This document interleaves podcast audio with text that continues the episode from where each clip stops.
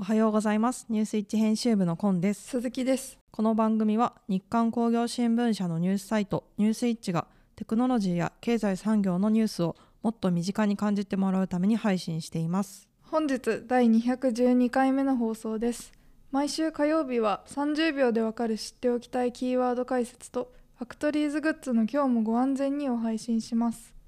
それでは本日もよろしくお願いします最初は30秒でわかる知っておきたいキーワードのコーナーです。本日のキーワードはバーチャルプロダクションです。バーチャルプロダクションとは人や物などの現実の被写体と仮想空間の背景を同時に撮影する手法です。主に発光ダイオード LED ウォールと呼ばれる大型 LED ディスプレイに3次元コンピューターグラフィックス 3DCG を中心としたバーチャル背景を表示して現実空間に存在する人や物体をカメラで撮影。後処理なく CG と実写を組み合わせられます。映画やドラマミュージックビデオなどの撮影で使用されており時間や場所の制約がなくなり費用削減につながります。ニュースイッチではバーチャルプロダクションの解説とともにその動向がわかるニュースを紹介しています。このチャプターにつけた URL にぜひアクセスしてみてくださいファクトリーズグッズの今日もご安全に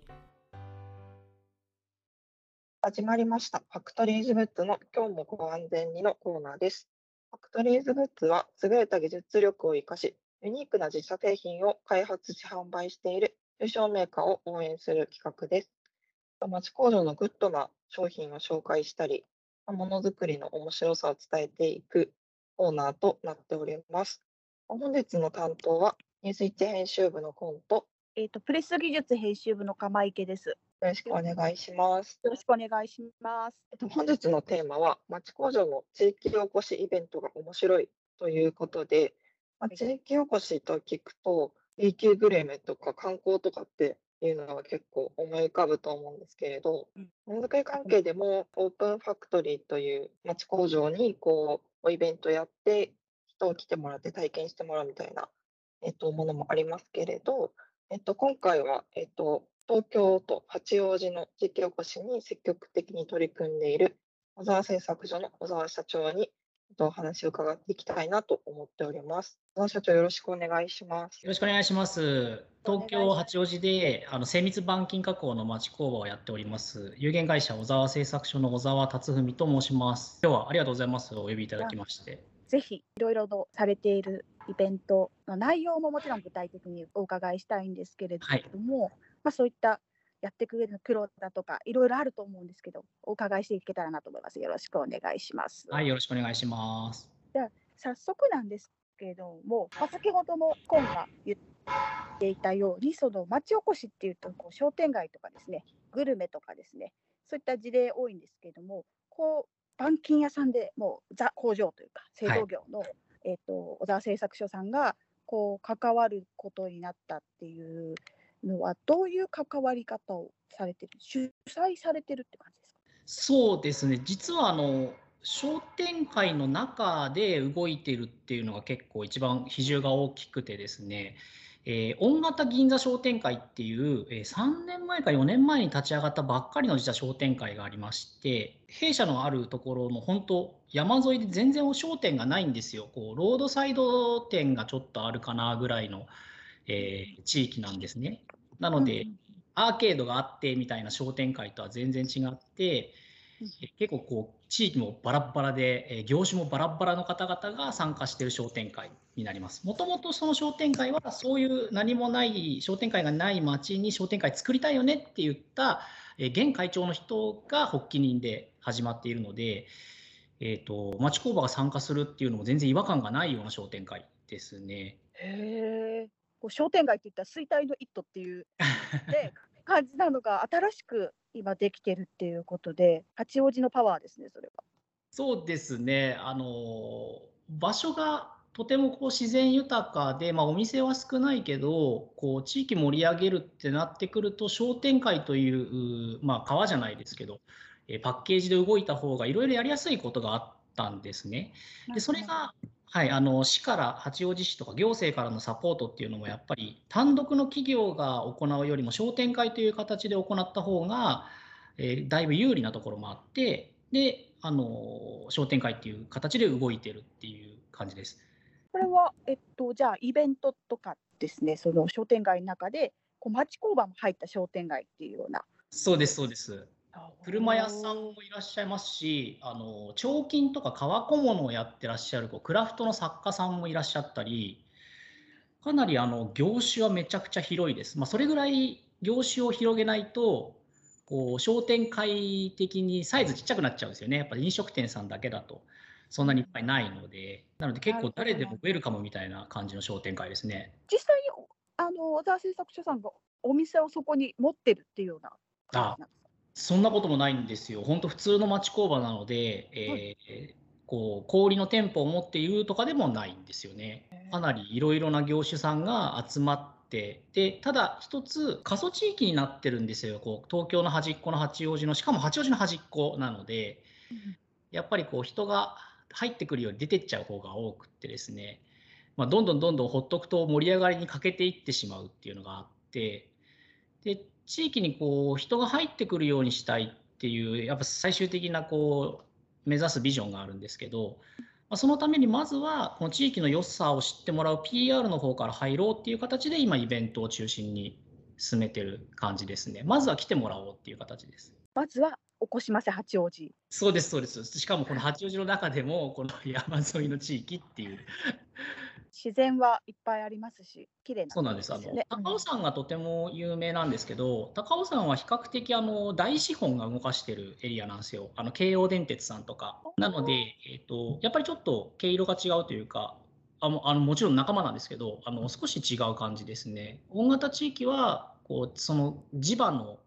えーと小さな事業所さんたちがまあ、商店会だったりとか、えー、他の NPO だったりとかっていう形で、その地域の自然自然資源ですね、これを PR する場をいっぱい持っているような感じですね。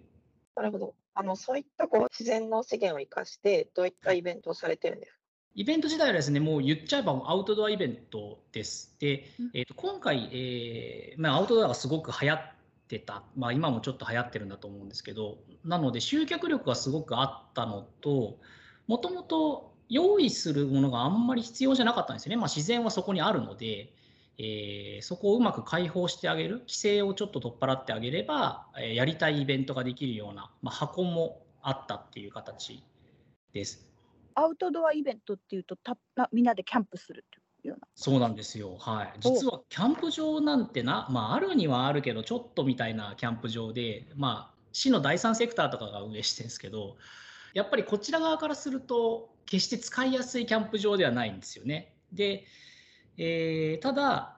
こう商店会が入ってこういうイベントやりたいですっていうふうに市の方と一緒に、えー、協議をしていくといろいろこう規制が外れるんですよ。なので規制緩和をしてもらった上で、えー、よりこう集客力のあるイベントを商店会で企画作って打ち出していくっていう形です。でキャンプイベントをやりました2月にあの東京雪が降った日があったと思うんですけどあありましたよね。ね。はい、はい、あの日がちょうど泊まりの日になっていてですねなんとこう雪の中雪中キャンプになったんです。よ ちょっと積もったので。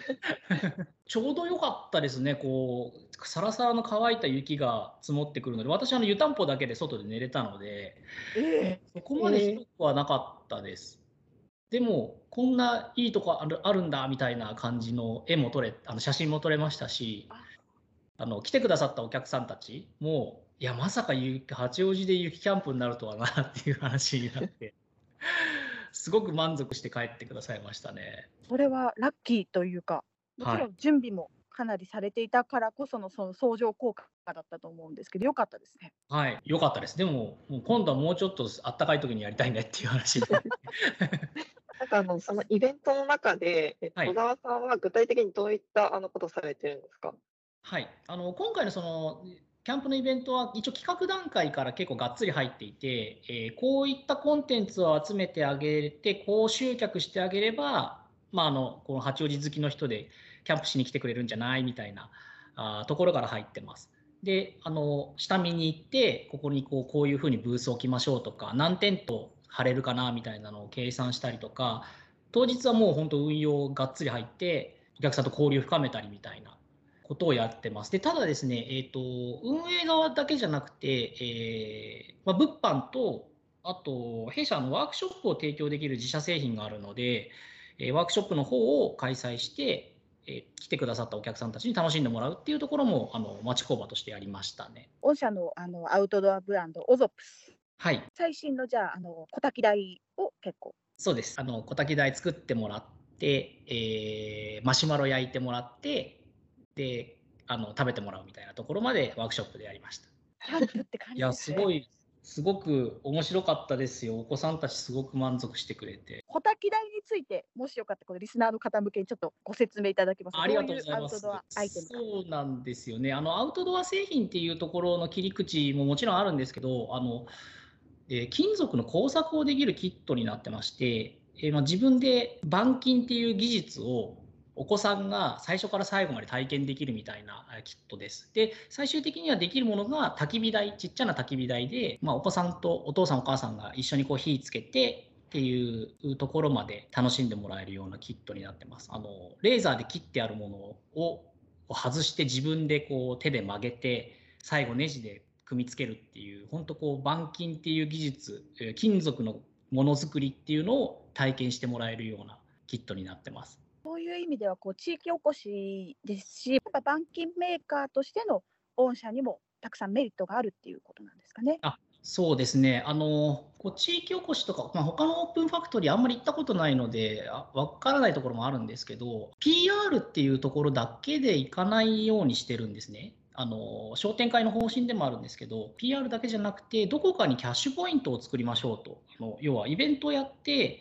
人がいっぱい来てくれて満足ではなくて各社がここでちゃんと現金収入を得ましょうねっていうところも考えてやろうっていうところがあるんですよ。なので地域おこしをやるってことは一応私たちからすると自社の PR 自社製品の PR プラスキャッシュが返ってくるっていうところですね。ここがやっぱメリットとしてありますね。じゃあちゃんとビジネスとして参加されるっていう意義をきちんと持ってるっていうことですか、はい、そうです、そうです。まあ、あとは自分のブランドがまだそんなに強いものではないので、えーまあ、PR がやっぱりかなり強めにはなってしまうんですけど、なんだろうこうた来てくれた人にこう販売価格からすごい下げてやるっていうよりかは来てくれる方々をそういうとこでもお金を払ってくれる人たちにどんどんどんどんこうレベルを上げていこうっていうような形を目指しているのでイベントが大きくなったりとかこう成熟していくにつれて参加されてる方々のそのキャッシュポイントもどんどん増えていくような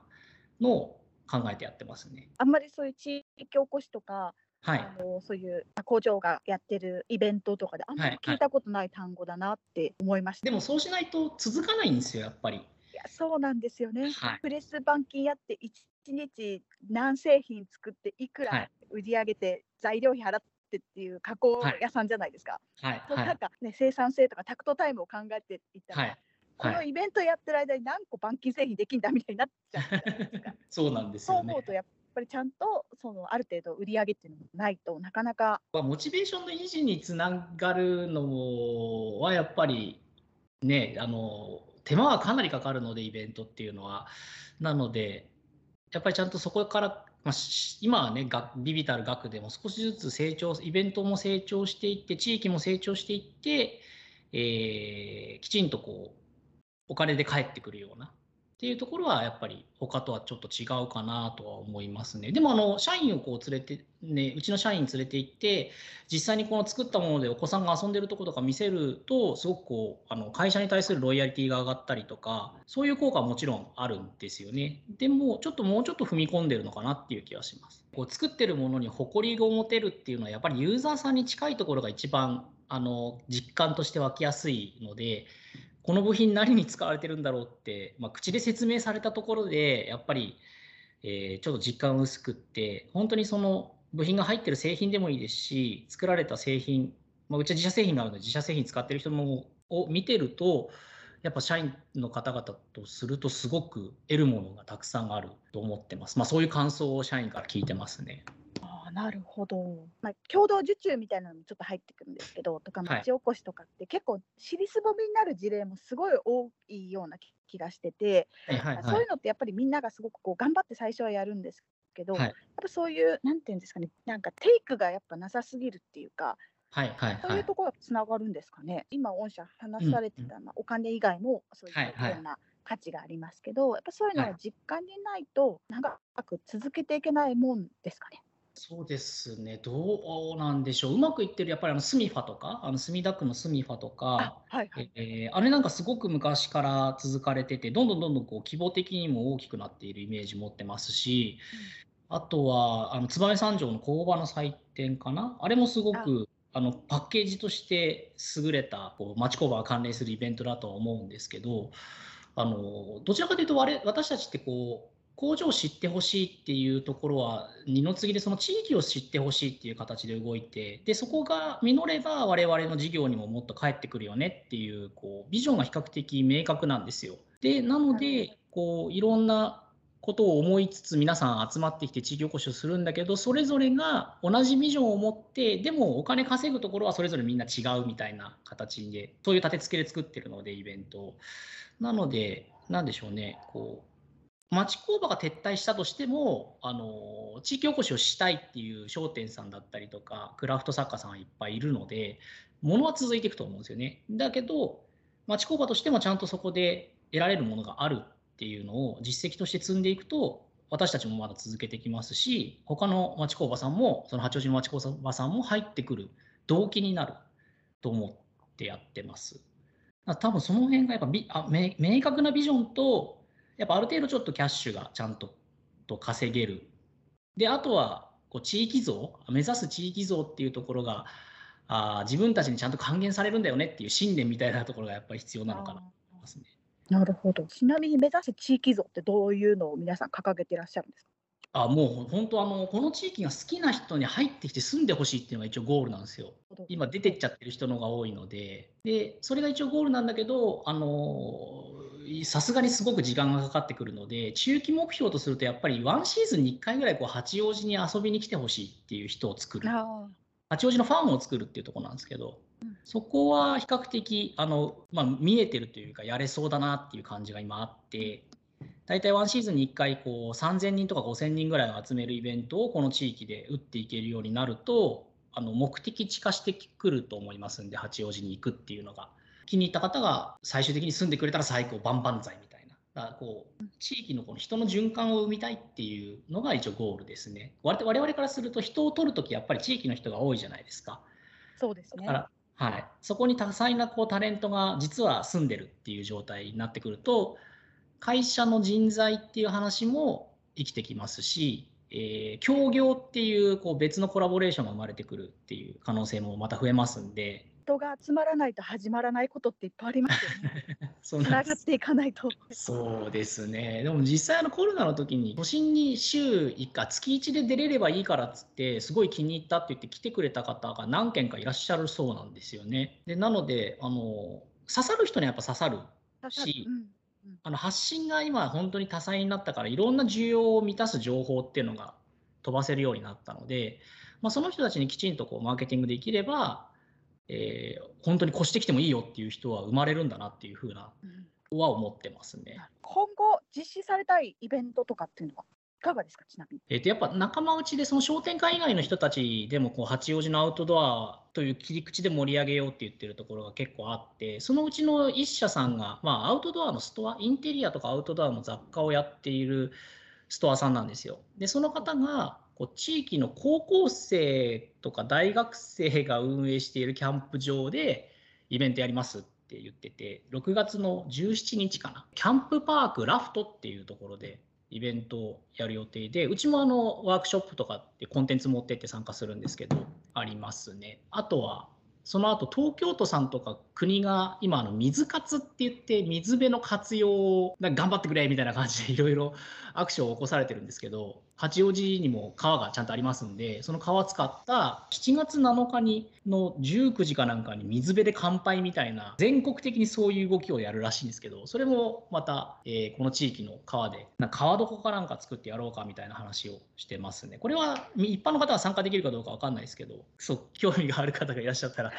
インスタとかツイッターでは告知するんですけど、幅が広いですね。街中を使っていろんなことできますから。はい、あのやってるとですね、えー市の方の方々がめちゃくちゃいろんな企画を持ってきます。で、それも八王子の面白いところだと思うんですけど、こんな実績があるんだったら、これもいけますよね、これもいけますよねっていう形で、えー手を挙げてないのにもかかわらず、いろいろと持ってきてくれるので、まあ、動いといてよかったかなってあの思いますね。しかも超多岐にわたってですね、産業振興課の方、まあ、かあと観光課の方はもちろん、講演課の方、あとはなんか地域おこし系の課の方とか、なんかあの皆さんそれぞれ予算を持ってて、こういろいろ使わなきゃいけないみたいなんですよね。東京都から出てる補助金で、誰も手を挙げてないじゃん、これみたいなのが出てくると、あじゃあ、あの八王子のアウトドアチームのとこ持ってこうとか、うちの商店街に持ってこうみたいな形で、こうどんどんどんどん予算を振ってくるんですよ。でなので、こっちはもう回すので手一杯みたいな。でも新しいことちゃんと入れていきたいよねって言って動いてるので、お忙しいですけど、でも楽しいですね。それだけいろんなこうイノベイノベーションというか、つながりでまた新しいことができると、どんはいどん。やりたいこと増えちゃいますよね。そうなんです。だからもう製造業、ほったらかして全然いないんですけど、やっぱこっち側でも結構大変だなっていう。そうですよね。納期は待ってくれないですからね。そうです、そうです。もう今のお客さんたちには最高の商品を渡しつつ、だけどこう未来への種まきとして、こう地域と一緒に自社製品とか自社のブランディングをこう育てていくみたいな、そこが今やってることだろうなとは思ってやってますね。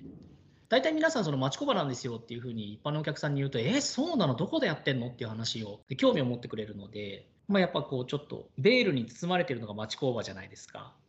なので、そこをこうちらっとめくって見せてあげるだけでも、こう興味を引いてくれる。町工場自体もコンテンツだとは思ってて、金属を抜いて曲げてるんだよって、溶接してるんだよっていうのは、はいはい。なかなかイベントでも、例えば、焚き火をする、まあ、規制をいろいろ緩和してもらってやったりするイベントだと、焚き火の火が芝生傷つけてほしくないんだけどっていうやっぱ話とか出てくるんですよ。こうまあ、それはすごくわかることだし、えーだったらもううち鍛冶屋みたいなことできるんだからっつって、もう前日にその台を設計して作るとかっていうのもやりました。で、そうすると、お客さんたちが、これ欲しいって言ってくれるお客さんも出てきたりするし、あ、これ実はうちで作ったんですよ、昨日みたいなことを言うと、あ、やっぱものづくりって面白いねっていう話題にもなりましたね。いいですね。なんか、その引きはいいですね。そうなんですよ。こうそうこうちょっとね、てま、町の鍛冶屋じゃないですけど、江戸時代の、なんかちょっと便利な使い方を、あの他のその商店さんとか、えー商店会のメンバーの人も使ってくれるので、まあ、そういう場に入れば入っただけ、こう新しい出会いで、あのうち用の技術を使いたいっていう人が出てきてくれてる感じもしますね。ちょっとイありがとうごメージしてざいますた町おこしっていうのとははい全然違いましたね、今度小沢社長、本日はありがとうございました。ありがとうございましたあり。がとうございました。はいエンディングです本日は小沢製作所の小沢さんに八王子の地域の町おこしとマッチ工場のつながりについて、えーお話を伺いましたけれど、はいえっとお話の中でもありましたけれどえー6月17日土曜日と18日日曜日に、えっと八王子の、えー国際学園清佐高尾キャンパスという高校の中にキャンプ場があるそうで、そこであのイベントを開催するそうです。10時から15時というふうに予定となっております。そうですね。高校の中にキャンプ場。すごいですねね JR 京王線高尾駅北口よりバスで約7分ということで結構アクセス良さそうですよね。えっとインスタにいろいろ情報が出てるんですけど出店者が結構その小沢さんだみたいな形で、えっと、鋼材、えっと、焚き火とかを扱ってる会社さんもいれば、えっと、コーヒー屋さんとか、えっと、ドライフルーツ販売うんなどなどすごいいろんな種類のお店が出店というか集まっているんですね。ね天気が、ね、いいと楽しそうだな。まあ雨でもねテントがいろいろ出てるっぽいので大丈夫そうなんですけど。もつ鍋とかありますよ。いいですねクラフトビールとかね。楽しそう。ぜひあのお近くの方はあの足を運んでみていただければと思います。あお近くでなくてもこれを機会に、はいこれを機会に。ってみてください、はい、本日もお聞きいただきありがとうございました。次回は6月15日木曜日朝7時から。今週話題になった記事トップ3のコーナーとランキング外だけど気になる記事を配信します。ニュースイッチラジオは Voicy、YouTube、Spotify 各種ポッドキャストにて配信しております。チャンネル登録やフォローをお願いします。またニュースイッチの Twitter もあるのでチェックしてみてください感想や聞いてみたい内容があればニュースイッチアットマーク日刊ドットテック宛て懸命にニュースイッチラジオと記載の上お送りください。皆様からのお便りをお待ちしております。それでは次回もお楽しみに。